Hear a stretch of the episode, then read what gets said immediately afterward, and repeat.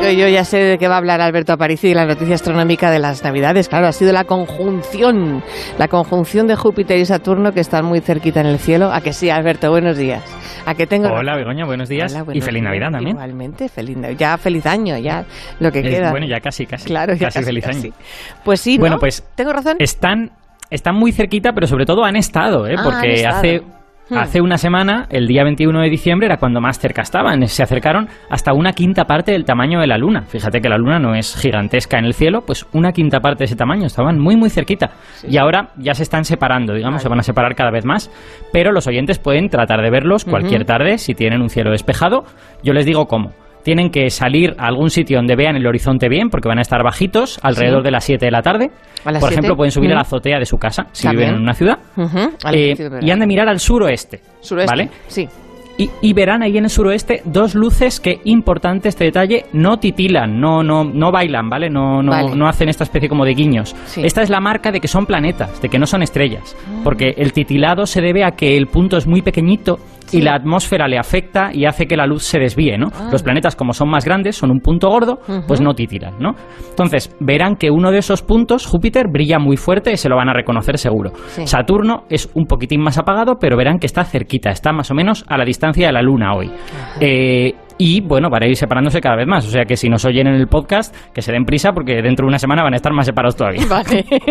¿Y qué es eso? Yo- ¿Qué es eso de eh, que he leído de que esta conjunción podría ser lo que dio lugar a la historia de la estrella de Belén? Uh, bueno, eso es, eso es una cosa muy graciosa. Eh, bueno, nadie sabe exactamente lo que, lo que la estrella de Belén era.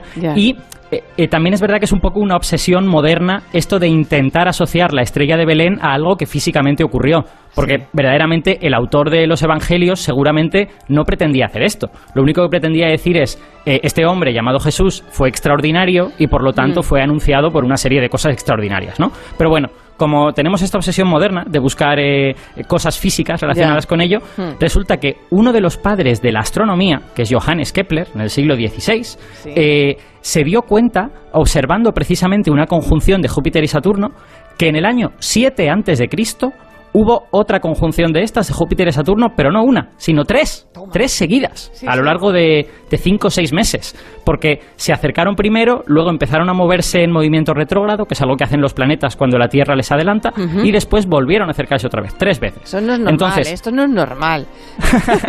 bueno, eso pasa, eso pasa cada cierto tiempo. Ah, Pasa, vale, va- vale, sí. Han de pasar cientos de años. Sí. Pero la última vez que ocurrió fue en el año 81. En el año 81 hubo tres acercamientos de Júpiter y Saturno, en el año 1981.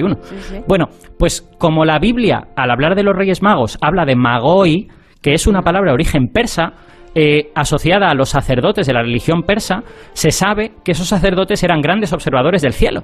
Entonces, la idea de Kepler era, bueno, esta gente que observaba el cielo y veía augurios en el cielo, quizá vio esta, ter- esta triple conjunción y dijo, bueno, aquí va a pasar alguna cosa, ¿no? Y quizá de ahí viene la historia de los magos. Pero bueno, eh, supongo que nunca lo sabremos, ¿no? Porque no, no, Bueno. no se lo podremos preguntar a San Mateo, que es el que lo escribió. Claro. Oye, lo que veo en el guion, Alberto, es que mm, teniendo un tema tan navideño como la estrella de Belén, tú has preferido tirarte al monte como las cabras y nos vas a hablar de física cuántica. Vamos Pues a sí. ver. Pues sí, pero sí, pero no, porque voy a hacer un poco más que eso. Sí. Lo que voy a hacer es juntar las dos cosas Ajá. y voy a contar un cuento de Navidad cuántico, que también los hay. Cuento de Navidad cuántico. Bueno, vamos a, vamos a ver lo que- lo que te sale. Venga. Venga, dentro música.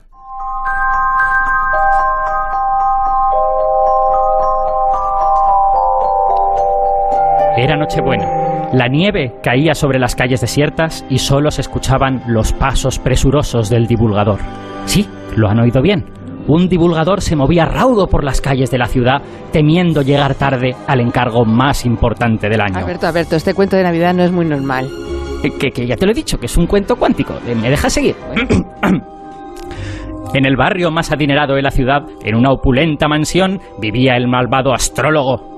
Esta noche había reunido a un grupo de personas a las que intentaba colocar su mercancía averiada. No tenemos al malvado astrólogo, aparentemente. Tenemos al malvado astrólogo. No tenemos al malvado astrólogo, lo hemos perdido. tenerlo. No, espérate, espérate. Astrólogo. Astrólogo malvado. Aquí estoy, aquí estoy. No temáis, Júpiter y Saturno como nunca los habíamos visto en el cielo. Os aseguro, amigos, que esto no es un buen presagio. Se avecinan tiempos duros para vosotros y para vuestras familias. El divulgador, que por cierto era listo, guapo y buena persona, no podía permitir que esto ocurriera. Iba armado con lo único que podía desarmar a este sinvergüenza. Información científica de la buena. Sacó de su mochila un taquito de octavillas y se dispuso a meterlas por la ventana. Pero oh tragedia, la ventana estaba cerrada. Esa gente estaba sola y a merced del truán. Desde luego, por un módico precio, pueden comprar cualquiera de mis cartas astrales que les permitirán conocer el futuro. Pasarán por esta crisis como si nada hubiera ocurrido. Era el momento de hacer esas cosas que solo la ciencia permite. El valiente divulgador cogió el taco de octavillas y lo acercó a la ventana. No con fuerza, no quería romperla, solo lo acercó hasta tocarla. Y no ocurrió nada. Lo volvió a acercar y, y vaya, no volvió a ocurrir nada. Lo acercó una tercera vez y ¡ajá! Esta vez las octavillas aparecieron al otro lado de la ventana y cayeron al suelo con estrépito. ¿Qué dices? Pero eso es magia. ¿Eh? Claro, Begoña, ¿Magia? claro. ¿Sí? ¿Qué- ¿Qué sería de un cuento de Navidad sin un poco de magia? Pero lo que pasa es que esta es la magia de la física. Eh, bueno, ahora vamos con eso. Vamos a terminar. Uno de los asistentes a la reunión cogió una de las octavillas, levantó la mano y dijo en voz alta, Oiga, que, que aquí dice que esto de Júpiter y Saturno ya pasó en el año 2000. Y otro contestó, ah, pues el año 2000 fue un buen año, un buen vino. Y pasó tres veces en el año 81, que lo ha dicho a. Yo nací en el 81, no pasó nada raro. Ya, pero hay que saber interpretar las señales de los astros. Es que no es lo mismo que... Oigan, no se vayan, pero ¿qué está pasando? Desde el exterior, oculto en las sombras de un recodo, el divulgador vio cómo la gente salía en masa de la mansión del astrólogo. Su misión, por ahora, estaba cumplida. Por unas horas podía disfrutar de una feliz Navidad.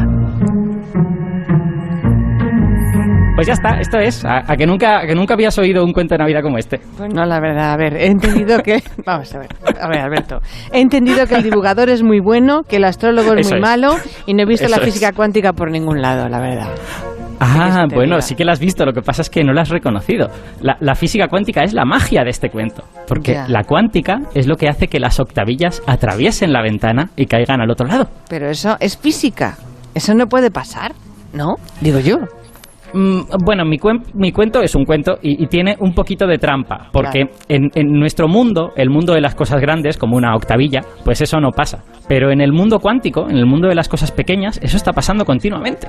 Y se llama efecto túnel, Begoña. Pues explícamelo otra vez, pero ahora sin cuento, a ver si lo entiendo. A ver, lo del efecto túnel, por favor. Bueno, déjame, déjame que para eso incorporemos a mi compañero en este cuento, al malvado astrólogo, que, que ha sido José Luis Crespo, físico, divulgador y autor del canal de YouTube Quantum Fracture. José Luis, muy buenas, muy buenos días. Hola, ¿qué tal? ¿Cómo estáis? Muy buenos días, José Luis. Eres el que mejor lo ha hecho de todos, que lo sepa Alberto, ¿eh? Eh, muchas Vamos. gracias por aguantar mis destrezas. A ver, explica, explica, José Luis, cómo tienen que ser Exacto. las cosas. Hmm. Cuéntanos Bueno, qué es el efecto túnel y cuéntalo tú, venga. El efecto túnel es lo que ha explicado Parisi, es el hecho de que las partículas cuánticas pueden superar obstáculos a pesar de que no deberían poder hacerlo. Eh, a mí me gusta pensarlo así. Imagínate que tienes una colina, una colina que está, es muy empinada, y tienes a un corredor que quiere superarla, que quiere pasar la colina. Bueno, pues ese corredor, si tiene bastante energía, podrá subir la cuesta empinada y luego bajarla y superará ese obstáculo. Pero si el corredor no tiene bastante energía, no tiene bastante velocidad, pues intentará subir la colina, se quedará ahí casi en medio y luego bajará y no podrá superarla. Bueno, pues en el mundo cuántico, ese corredor que no puede superar la colina tiene una pequeña probabilidad de de repente hacer y aparecer en el otro lado. Sin más, aunque no tuviera la energía, aparece en el otro lado, como si fuera una cosa mágica. A eso lo llamamos tunelear. Ajá. Exacto. Y es lo mismo que lo de la ventana. Piensa que si, si tú lanzas una cosa sobre una ventana y tienes suficiente energía, pues rompes el cristal, ¿no? Claro. Pero si no tienes suficiente energía, pues rebotas. Ajá. Por efecto túnel, sin, pues si, si creas esa especie de túnel cuántico, consigues pasar al otro lado de la ventana sin romperla, digamos. Vale. ¿Y esto ocurre en la realidad? Esto, eh, esto ocurre, pero lo que pasa es que solo ocurre con cosas muy pequeñas porque es un efecto ondulatorio. Es un efecto que se debe a que estos materiales que nosotros vemos, como pues la- no sé, un papel o una mesa, Hmm. en realidad están hechos de partículas que cuando las ves muy de cerca, en realidad son pequeñas ondas. ¿Y qué significa eso de que sean ondas? Pues significa que no tienen un contorno determinado, no son como una pelotita que empieza aquí y un milímetro más para allá ya no está, sino que es una cosa difusa. Una onda es una cosa extensa en el espacio. Y de hecho, observamos un montón de fenómenos, no solo este efecto túnel, que tienen que ver con que esas partículas son ondas en realidad. Como por ejemplo que cuando una partícula pasa por un agujerito, como que se dispersa a todos los lados del agujerito. Eso se llama difracción y eso no le pasa a una pelotita, eso solo le pasa a una onda. De hecho, este, de hecho este efecto túnel es una cosa que es muy común en el mundo cotidiano. Es decir, eh, cuando tú estás en una habitación y a lo mejor estás gritando o hablando, el sonido es capaz de pasar a la otra habitación y, eres capaz de escuchar lo que está ocurriendo en la habitación contigua. Y eso es porque el sonido, que es una onda, es capaz de, de algún modo, tunelear a la otra habitación. Pues a las partículas cuánticas les pasa lo mismo. Exacto. Lo que pasa, lo que pasa es que como creemos esta cosa de que las partículas han de ser pelotitas, nos parece que no tiene ningún sentido que pasen al otro lado de una pared. Pero si pensamos en que en realidad son ondas, tiene todo el sentido del mundo. Y esto, digamos que desaparece en el mundo de las cosas muy grandes, porque cuando vemos esas ondas muy de lejos, como estamos viendo pues el electrón de un átomo, pues ya no parecen una onda, ¿no? Ese carácter ondulatorio, esa especie de emborronamiento, es muy pequeñín y solo ocurre en un espacio muy chiquitín alrededor de la partícula. Claro, si has de atravesar una ventana, pues ya esto es una cosa un poco más difícil. Vale, pero todos somos ondas entonces, en realidad. En, fundamentalmente sí. Lo que pasa es que también es verdad que es una buena aproximación vernos como pelotitas cuando nos vemos muy de lejos. Solo cuando nos acercamos mucho nos damos cuenta de que no. Mm.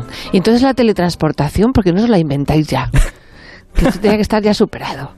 Pues precisamente porque esto es muy natural que ocurre en el mundo cuántico pero el mundo cuántico es un mundo de pocas partículas. Nosotros somos seres con trillones de partículas, una cantidad enorme. Y hacer que todas estas partículas a la vez hagan este efecto túnel, por ejemplo, es algo por ahora completamente impensable. Aunque es cierto que si en el futuro la teletransportación existe, la cuántica va a tener un papel muy importante en él. Exacto. Pero piensa que no se teletransportarán en ese caso eh, objetos físicos como en Star Trek, que tú teletransportas a una persona, sino que lo que haces es, digamos, copiar el estado de un sistema. Tú tienes un sistema formado por, yo qué sé, pues cinco átomos, ¿vale? y en otra habitación otro sistema formado por cinco átomos. Y tú lo que haces es copiar el estado de unos en los otros, pero no transportas los átomos. Lo que o sea, que me bipolar, me, me, vi loco, entonces. Efectivamente, yo siempre he pensado que en, Star Trek lo que están haciendo es eh, regenerar una persona en un sitio y matarla en el anterior. ya, ya, ya, ya. Por eso no lo llamamos en física teletransportar, lo llamamos teleportar, porque no hay transporte realmente. Exacto. Pues esto no nos gusta ya, ni a Marta García ayer seguro, ni a mí. Pero es todo esto que decís, si decís que solo ocurre con partículas, ¿no? Y cosas muy pequeñitas, muy pequeñas, ah. ¿esto sirve para algo?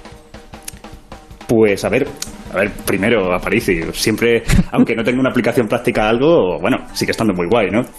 Efectivamente, efectivamente. Yo siempre digo que aunque una cosa no tenga una aplicación, solo saber que eso existe ya te hace una persona poderosa, te permite entender el mundo que te rodea, ¿no? Pero es que encima esto sirve para cosas. ¿Qué cosas? A ver.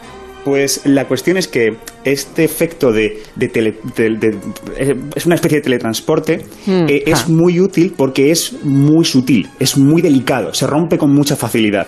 Y esto hmm. hay físicos que lo utilizan para eh, poder mapear superficies. Es decir, hoy en día tenemos microscopios que son capaces de resolver átomos gracias a utilizar el, efecto túnel. Son unos microscopios que se llaman microscopios de efecto túnel hmm. y, como he dicho, son capaces de ver átomos, son capaces de ver el, elemento fundamental de la naturaleza.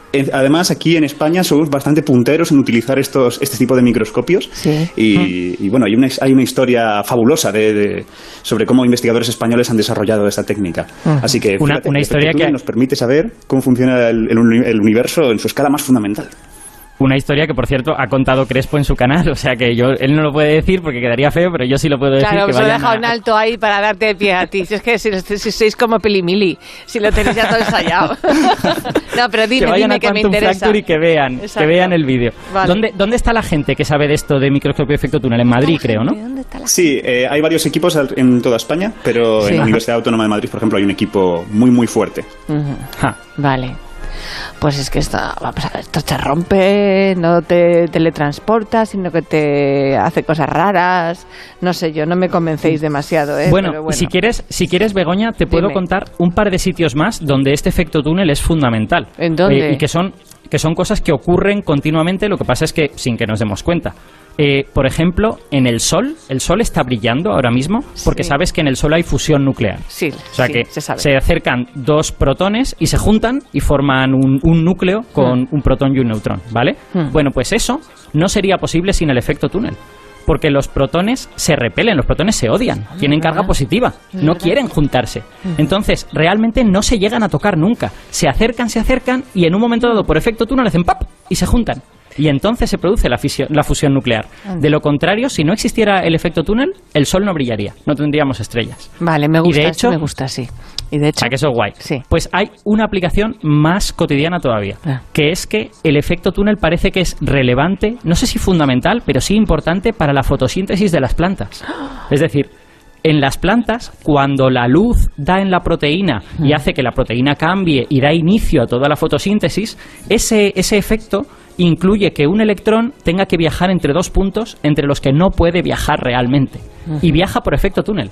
Entonces, sin efecto túnel no tendríamos fotosíntesis o la fotosíntesis sería como mucho menos eficiente porque muy poquitos electrones podrían hacer ese viaje, ¿no? O sea que fíjate si tiene aplicaciones relevantes aunque parezca una marcianada muy rara. te lo compro entonces, me gusta el tema. Bien. José Luis Crespo, ha sido un placer como siempre. Un placer. Un beso Vosotros, enorme. Un abrazo. Ya sabéis, canal de Chao. YouTube Quantum Fracture. Fracture, escrito así. Gracias, José Luis. Un abrazo.